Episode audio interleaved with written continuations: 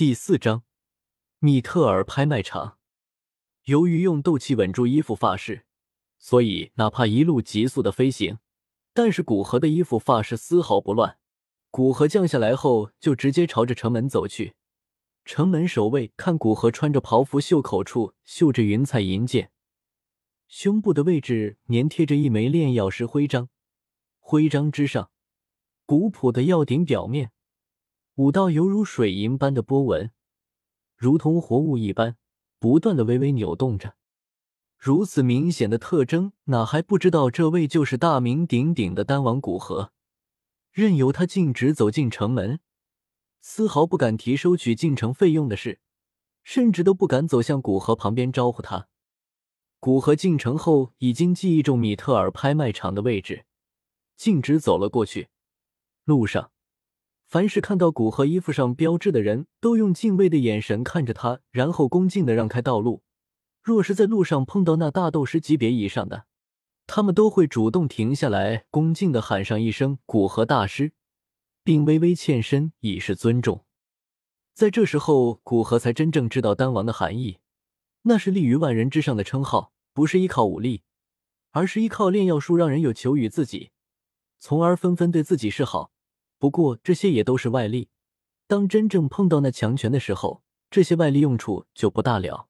唯有依靠自身的实力，古河在心中暗暗警醒自己，不要沉浸于这虚无的荣誉中。米特尔拍卖场离帝都城门并不远，更何况哪怕拥挤的帝都，在丹王古河的名号下，都被行人硬生生的挤出一条足以容纳双人并排行走的通道。米特尔拍卖场早已得到丹王古河将要到米特尔拍卖场的消息。米特尔藤山这一在冰皇海不东生死不知后，米特尔家族地位最高的人早已亲自在门前等候。在古河离大门还有一段距离，就看到米特尔藤山快步的走向古河，并满脸笑容的说道：“老何，什么风把你吹到米特尔来了？你来这里可是使我们蓬荜生辉啊！”以后这里的生意都要提高不少。到了古河身边，亲切的拍了一下古河的肩膀，并与古河并排着走向米特尔的大门。藤山老哥，我这不是缺点东西吗？第一时间就想到你了，这不，直接上门来找你了。你可不要嫌麻烦啊！古河同样微笑的逗趣道：“哈哈，老何，整个加玛帝国不知道有多少人想给你办事而不得。”你来找我，我求之不得，如何会嫌麻烦呢？来来来，我们也不要站在门口说这些话了。我已经吩咐里面备了你最喜欢喝的碧玉茶，进去尝尝。哈哈，藤山老哥，你还是这样的急性子。不过既然你都安排好了，那我就恭敬不如从命了。古河说着，率先走进了大门。进了大门后，米特尔藤山亲自引古河到一个幽静的小院里。里面正有两个绝美的少女沏茶，古河与藤山进来，少女们刚好进行到分茶阶段，待藤山和古河分主宾坐好，两名少女也将已经分好的茶分别敬给藤山和古河。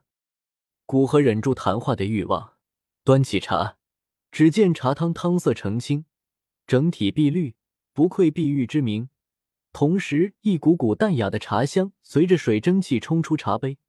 光闻着茶香，就使古河口齿生津。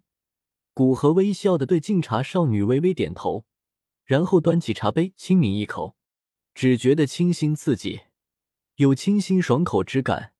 接着分三次将一杯茶喝完，对同样品完茶的藤山道：“碧玉茶实乃茶之圣品，你这里的茶艺师也是技艺一流，能品一次实乃无之福气。”老何若是喜欢，可以将他们两人要去，如此岂不天天都有好茶品？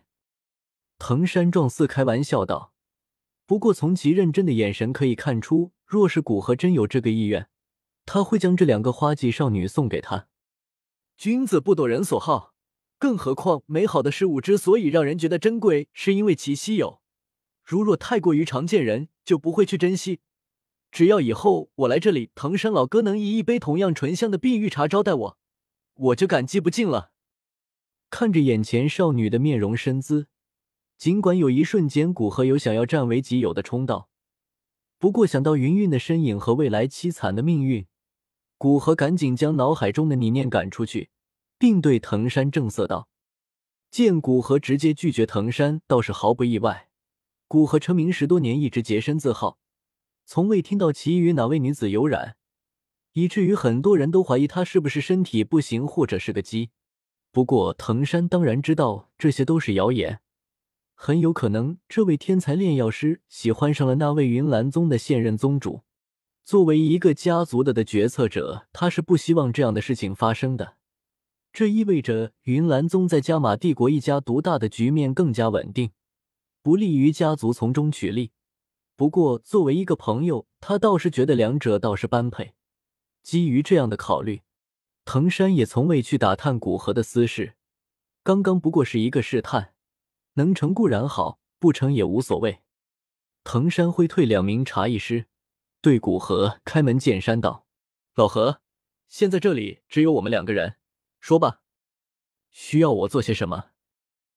藤山老哥，我希望你能帮我弄一个冰蚕假面，就是一种用冰山雪蚕所吐出的冰蚕丝所制作而成，经过高级匠人的细心雕琢，勾勒出了一个人脸的形状，只要将之覆盖在脸上。